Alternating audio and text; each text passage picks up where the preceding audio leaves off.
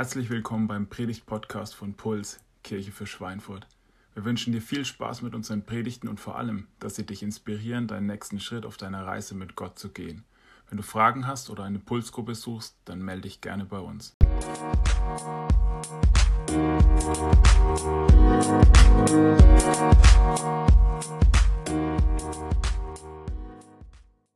Hallo, schön, dass du äh, jetzt am Start bist. Ich freue mich auf eine gemeinsame Zeit, die wir jetzt haben, so knappe halbe Stunde. Und ähm, möchte ich mit reinnehmen. Vor zwei Tagen war es, glaube ich, genau, habe ich äh, so eine Holzkiste aus dem Kofferraum vom Auto ausgeladen und habe mir hier in, in den Mittelfinger einfach einen fetten Spreißel ähm, reingebohrt. Und komischerweise, das ist äh, fast immer, wenn ich Holz anpacke, dann habe ich irgendwo an irgendeinem Finger einen Spreißel stecken und normal nimmt man Pinzette ja und macht den einfach raus. Und das habe ich natürlich auch probiert, aber habe ihn nicht ganz rausgebracht. Und jetzt steckt da noch so ein Stück drin. Also jetzt nicht so, dass ich ganz schlimm leide, aber es piekst einfach immer noch und ähm, ist so ein bisschen gerötet. Und das kennt ihr ja, wenn man so einen Spreißel nicht, nicht rausbekommt, dann kann es sein, dass sich das entzündet. Ähm, dann kann es sein, ähm, wenn es ungünstig ähm, sich entwickelt, dass das vielleicht sogar anfängt zu eitern. Und wenn eine Wunde eitert, ist das immer kein gutes Zeichen.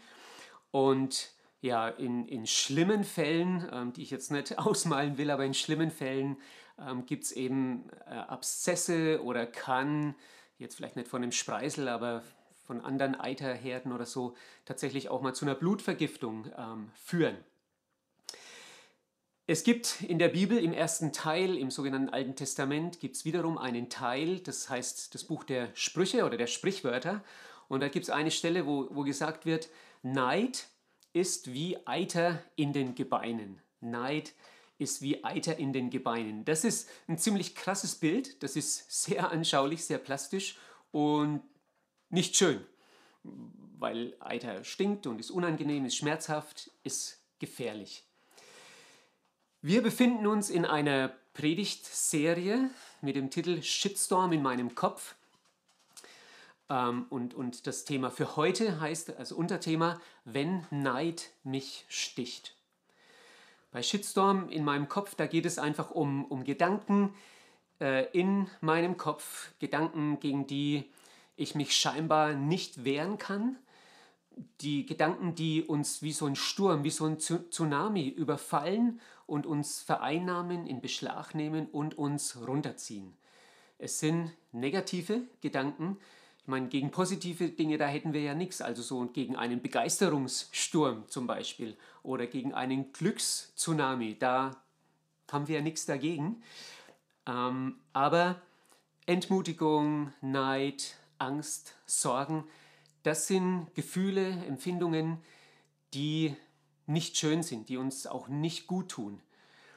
Und so ist es eben auch, wenn, wenn Neid mich sticht. Und das ist tatsächlich so, wenn wir Neid erleben, dass das manchmal wie so Nadelstiche sind, so, so Piekser oder auch schmerzhafter als ein kleiner Piekser, so wie so ein Spreißel. Und ich, ich glaube, dass das jeder von uns kennt. Also jeder, der ehrlich ist, der, der kennt das. Also ich, ich habe das an verschiedenen Stellen erlebt und erlebe es natürlich immer wieder mal, dass Neid mich sticht. Ein Beispiel war ein Nachbar, mit dem ich äh, zum Klettern gegangen bin, öfters mal. Und er war Profi und ich war einfach ein Laie. Und ich habe ihn schon echt beneidet, wie er das drauf hat.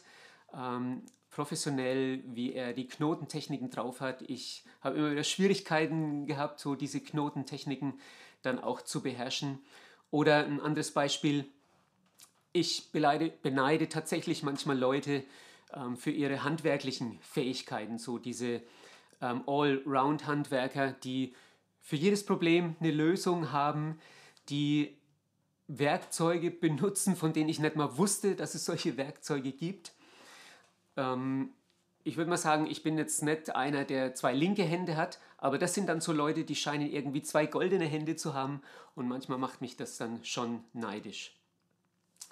Ja, worauf sind wir neidisch oder können wir neidisch sein? Oft sind es materielle Dinge, irgendwie Besitz, ähm, den jemand anderer hat.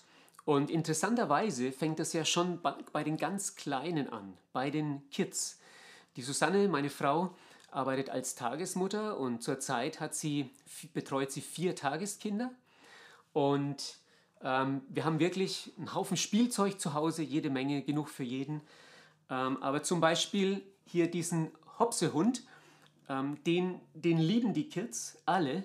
Und in dem Moment, wo eins der Kinder sich draufsetzt, kommt mit Sicherheit mindestens ein anderes Kind und will selber da drauf sitzen und zieht den Hopsehund hier am Schwanz oder versucht, das Kind, was drauf sitzt, irgendwie runterzuziehen oder runterzuschubsen. Und es ist einfach seltsam, interessant, ähm, wenn ein Kind diesen Hopsehund hat und benutzt, dann wollen es die anderen definitiv im selben Moment auch haben. Später äh, geht es natürlich nicht mehr um Hopsehunde, sondern dann geht es vielleicht um den größeren Flachbildschirm, um das aktuellere iPhone oder um den schöneren Rollrasen, den der Nachbar hat. Und es ist manchmal schon auch echt ein bisschen absurd, so dieser materielle Neid. Ähm, vielleicht mal ein Zitat aus dem Film Fight Club. Der ähm, Haupt, die Hauptperson dort, Tyler Durden, der ähm, sagt in dem Film, von dem Geld, das wir nicht haben, kaufen wir Dinge, die wir nicht brauchen, um Menschen zu imponieren, die wir nicht mögen. Das ist schon echt crazy.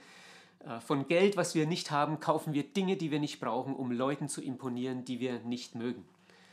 Und ähm, an der Harvard University hat man mal ein, ein Experiment mit Studenten durchgeführt und man hat ähm, äh, ihnen, ja, also man hat sie gefragt, ob sie lieber ähm, 100.000 Dollar Jahresgehalt äh, haben würden, wenn alle anderen Studenten 200.000 Jahresgehalt haben.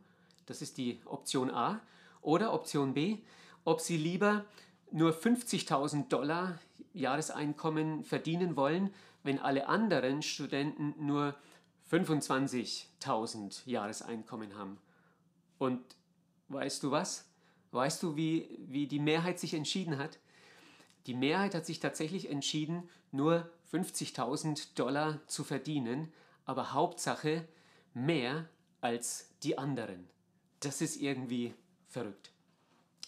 Aber natürlich geht es nicht nur um materielle Dinge, auf die man neidisch sein kann, sondern man kann neidisch sein auf Erfolg, den jemand anderes hat. Zum Beispiel die Beförderung eines Kollegen auf eine Stelle, auf die ich selber eigentlich schon seit ein paar Jahren warte. Oder Neid auf, auf Eigenschaften, die jemand anderes hat, äußere oder innere Eigenschaften, zum Beispiel Sportlichkeit oder das Aussehen oder auch das Allgemeinwissen, was jemand hat oder die souveräne Art, wie jemand sich unter Menschen bewegt und so weiter und so fort. Oder Neid auf Begabungen, die jemand anderes hat. Oder schlicht und einfach Neid auf Anerkennung, die jemand anderes bekommt und die ich in dem Maß vielleicht nicht empfinde oder bekomme. Ähm, da ist in unserer Zeit natürlich ein krasses Ding, das mit den Social Media. Ähm, wie viele Likes bekommt jemand auf Facebook, auf Instagram und so weiter? Und ähm, ich bekomme vielleicht einfach viel weniger. Dieser Neid der kann uns in, in allen Lebensbereichen packen oder stechen. Das kann auf der Arbeit sein, unter Kollegen, wie ich gerade ein Beispiel gebracht habe. Das kann auch in der Familie der Fall sein. Und ganz oft hat es in Familien mit Geschwisterkonstellationen zu tun oder mit Bevorzugung eines Kindes durch die Eltern. Ähm, ja, und auch da gibt es äh, interessante Beispiele in der Bibel zum Beispiel im Alten Testament. Und das ist für mich einfach auch so genial, wie lebensnah, wie praktisch, wie realistisch auch die Bibel ist in dem, was sie berichtet. Da gibt es zum Beispiel diese Geschichte über ähm, einen jungen Mann, Josef und seine Brüder. Und Josef war der, der Lieblingssohn ähm, seines Vaters, weil der Papa war schon ziemlich alt, als er den noch bekommen hat. Und er war so das Nesthäkchen und er hat von seinem Papa dann immer so voll die Styler-Klamotten bekommen. Und natürlich haben die anderen das gemerkt und gesehen Und die waren richtig sauer, die sind richtig neidisch geworden. Das heißt dann, dass sie ihren Bruder nicht mehr grüßen konnten und später haben sie ihm richtig, richtig übel mitgespielt. Also ähm, ganz oft kommt Neid in Familien vor. Neid kann aber auch in, in einer Kirche, kann auch in unserer Church ähm, vorkommen. Neid zum Beispiel in der Form, dass man, dass jemand neidisch wird auf jemand anderes im Musikteam, im Worship-Team ähm, und einfach neidisch ist, wie sie mit ihrer Stimme abgeht oder wie er an seiner Gitarre abgeht.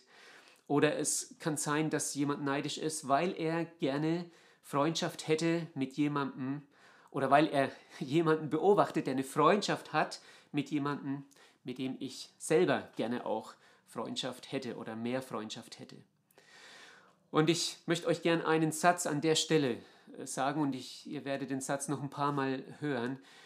Ähm, das ist dieser Satz, Neid frisst Freude, aber Dankbarkeit lässt Neid verhungern. Neid frisst Freude, aber Dankbarkeit lässt den Neid verhungern.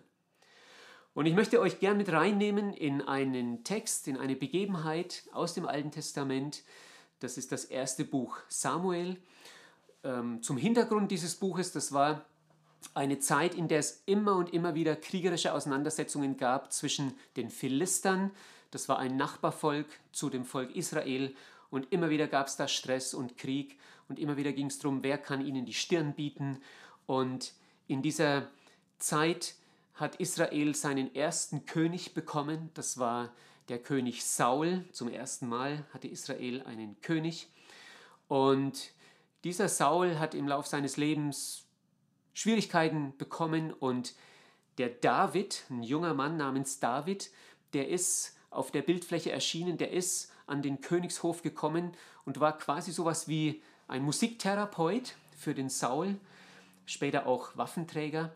Und dann kam die Situation, dass es wieder mal ähm, Krieg gab und die Philister angegriffen haben und die Israeliten herausgefordert haben. Und der David, obwohl er null militärische Ausbildung hatte, aber trotzdem war er kein Schwächling und war mutig und hat vor allem ähm, Gott vertraut, er hat dann diesen legendären Kampf und diesen legendären Sieg über den Goliath errungen. David und Goliath, ähm, das ist sprichwörtlich geworden, diese Ungleichheit. Und erst jetzt, nachdem er diesen Goliath besiegt hat, fängt der Saul an, sich für den David in, zu interessieren und ihn überhaupt erst kennenzulernen. Und er gibt ihm quasi ab dieser Zeit eine Festanstellung. Und jetzt gehe ich mit euch rein in das Kapitel 18 im ersten Buch Samuel und möchte äh, Abschnitt für Abschnitt da ein paar Dinge lesen und wir schauen einfach, wie der Neid den Saul sticht und anfängt ähm, aufzufressen. Kapitel 18 ab Vers 5. Und David zog in den Kampf. Und wohin immer Saul ihn schickte, hatte David Erfolg. Und Saul gab ihm den Oberbefehl über seine Truppe. Und David war beliebt beim ganzen Volk und auch bei den Knechten, wir würden sagen bei den Mitarbeitern Sauls.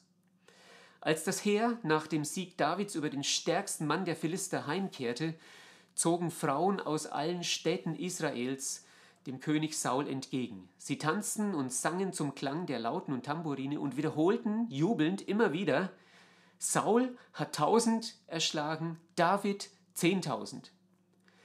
Saul missfiel das und er wurde sehr zornig. Da sehen wir, wie das anfängt, an dem Saul zu nagen und wie Saul neidisch wird auf die Erfolge, die David hat. Ich lese weiter.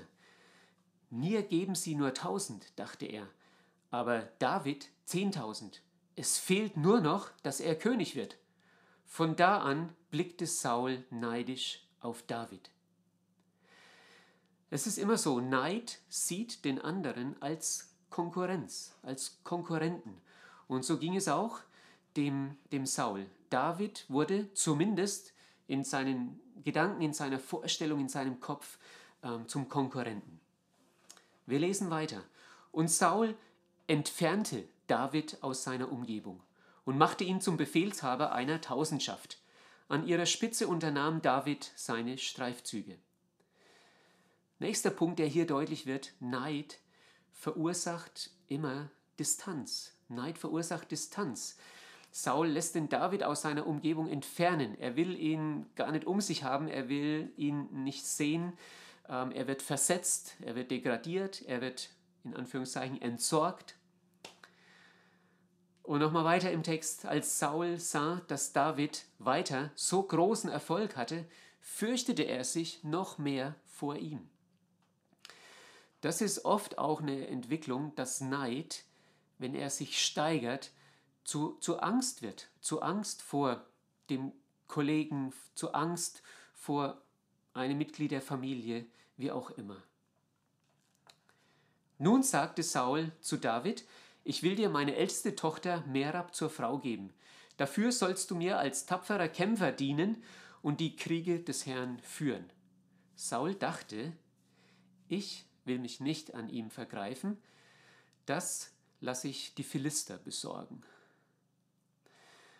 Wir merken hier, der Neid fängt an zu taktieren, fängt an mit List, mit Hinterlist zu arbeiten und Saul möchte ihn gerne aus dem Weg schaffen, aber sich nicht selber die Hände schmutzig machen.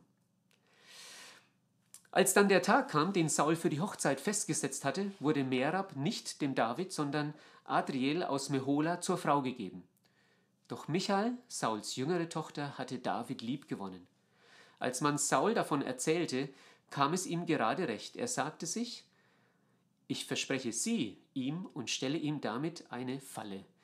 Die Philister sollen ihn für mich umbringen. Und zu David sagte er, ich gebe dir heute noch einmal die Gelegenheit, mein Schwiegersohn zu werden. Wir merken hier auch eine ganz üble Sache, die der Saul macht. Er fängt an, Menschen zu benutzen, in dem Fall sein, seine Tochter Michael.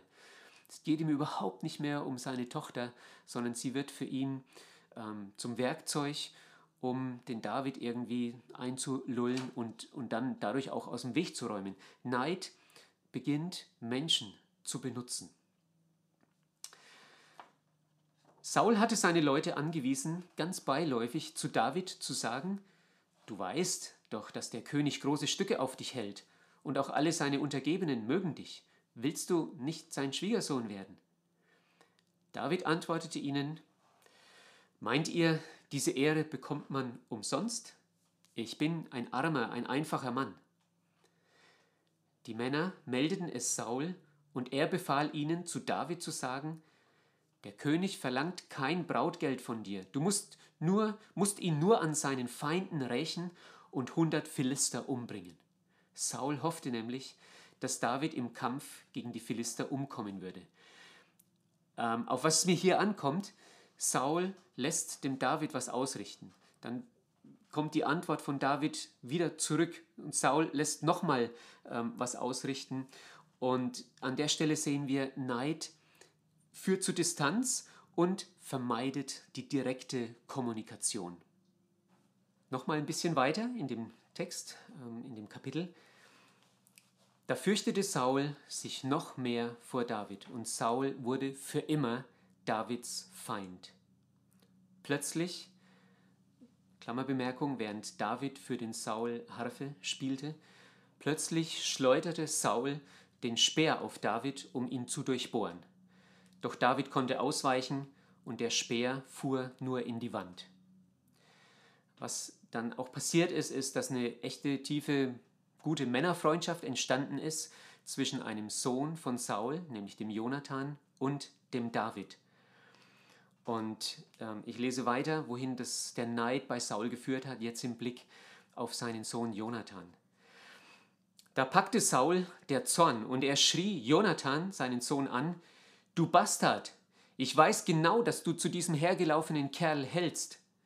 Schande über dich und über deine Mutter. Solange der noch lebt, musst du für dein Leben fürchten und hast keine Aussicht, jemals König zu werden. Schick hin und lass ihn festnehmen, er muss sterben. Warum? Äh, er muss sterben, genau. Warum soll er sterben? fragte Jonathan. Was hat er denn getan? Da schleuderte Saul den Speer nach Jonathan, um ihn zu durchbohren. Und Jonathan erkannte, dass es bei seinem Vater fest beschlossen war, David zu töten. Also hier kommt das Ganze so weit, dass der Saul sogar in, seiner, in seinem rasenden Neid, in seiner Rage, ähm, auch den Speer nach seinem eigenen Sohn wirft und auch ihn töten will. Und wir merken, Neid kann absolut außer Kontrolle geraten. Ein Zitat von Erich Kästner. Der Neid, der keinen Weg sieht, begibt sich auf den einzigen Ausweg, Doppelpunkt, ins Verbrechen. Und das ist tatsächlich ähm, in diesem Fall bei, bei Saul so gewesen. Neid ist wie Eiter in den Gebeinen. Diesen Satz habe ich am Anfang ähm, zitiert und das wird so, so deutlich bei dem Saul, dass in seinem Leben dieser Neid wie ein Eitergeschwür ist. Neid vergiftet Seelen, Neid sägt an Freundschaften, an Beziehungen, Neid spaltet unter Umständen ganze Gesellschaften. Nochmal, was ist das Problem beim Neid? Das Problem oder ein tiefes Problem ist das Vergleichen und das Verzerren. Immer wieder ähm, passiert es, dass wir vergleichen, dass wir schielen nach danach, wie es jemand anderem geht oder wie, was jemand anderer hat. Das ist auch irgendwie verrückt. Zum Beispiel die genervte Mama, die schielt so nach dem kinderlosen Ehepaar, das schon wieder mal einen Abend zusammen ins Kino gehen kann. Und andersrum, das kinderlose Ehepaar, das schielt nach der Mutter, die so süße Babyklamotten einkaufen kann und sie würden sich das auch so sehr wünschen.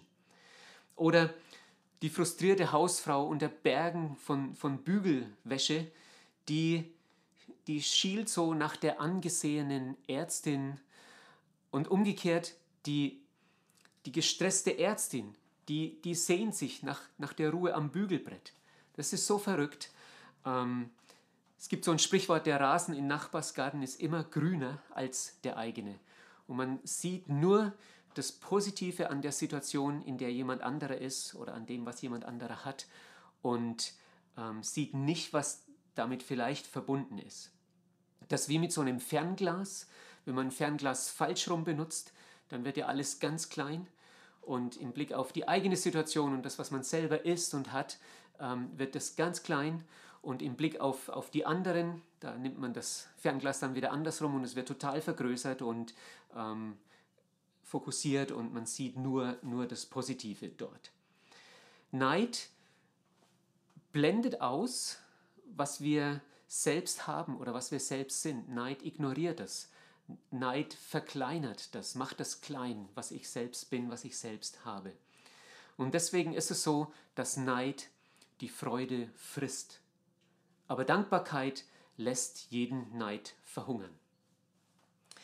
Ich habe hab euch ja mein Leid geklagt mit dem Spreisel und weil der noch drin ist, ähm, werde ich den jetzt kurz verarzten. Es gibt eine richtig, richtig gute Salbe. Ich mache jetzt einfach mal diese Werbung.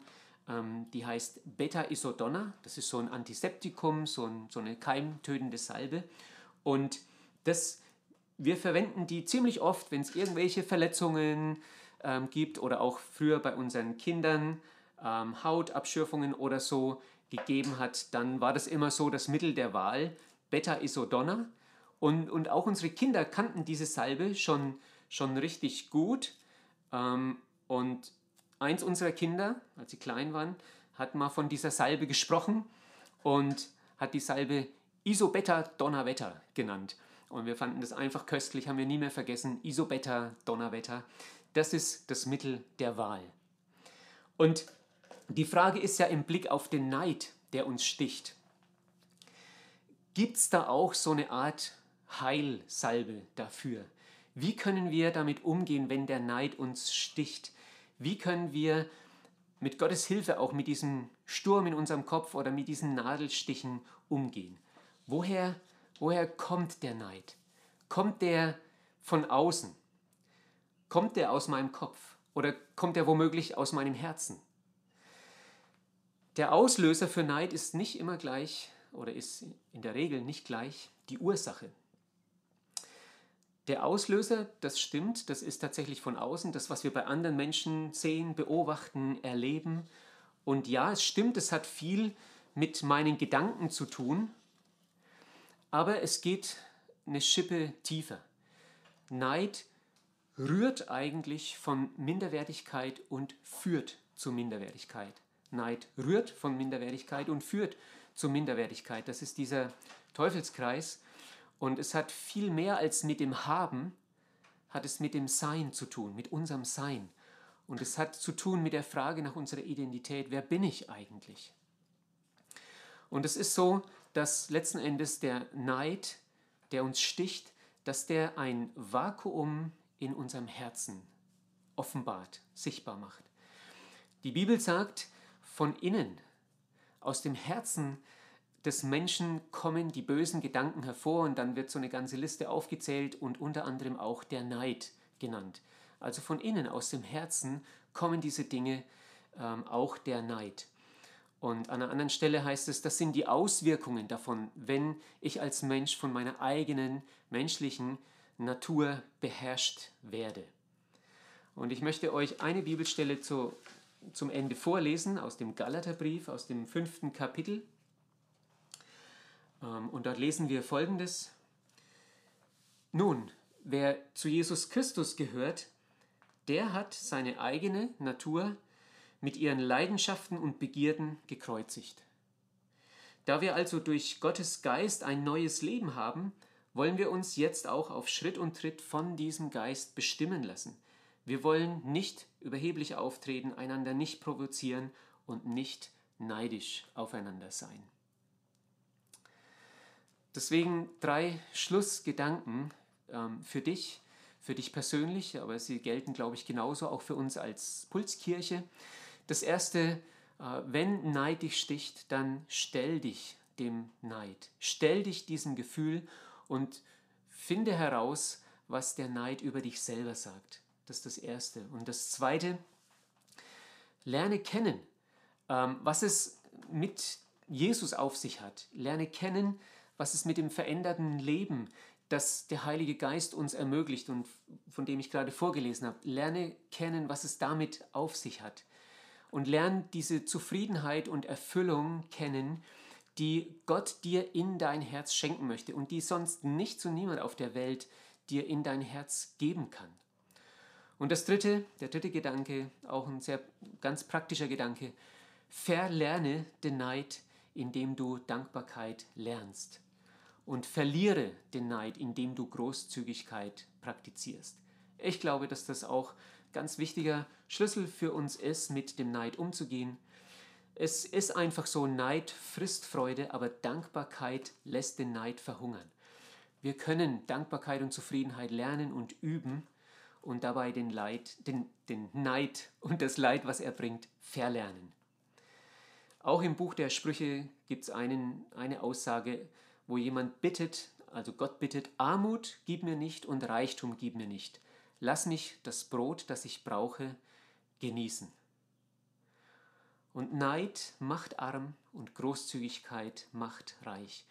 Und was mich echt froh macht und beruhigt ist, dass das Ganze ein Prozess ist, ein Prozess auch sein darf, dass das nichts ist, was wir von heute auf morgen irgendwie umstellen können mit einem Schalter. Ähm, auch wir als Christen ähm, diejenigen von uns, die mit Jesus unterwegs sind, auch für uns, äh, auch wir sind nicht immun gegen so diese Nadelstiche des Neides, aber es ist ein Lernprozess und darf einer sein. Selbst ein Mann wie Paulus hat gesagt, ich habe das gelernt. Ich habe gelernt, in jeder Lebenslage zufrieden und dankbar zu sein. Ich weiß, was es heißt, sich einschränken zu müssen. Und ich weiß auch, wie es ist, wenn alles im Überfluss zur Verfügung steht. Deswegen, ähm, ich wünsche mir selber für mich und auch für dich und für uns als Kirche, dass wir den Neid verlernen und Dankbarkeit und Zufriedenheit und Großzügigkeit lernen und üben und praktizieren. Damit nicht der Neid ähm, uns auffrisst und unsere Freude auffrisst, sondern dass wir den Neid verhungern lassen. Musik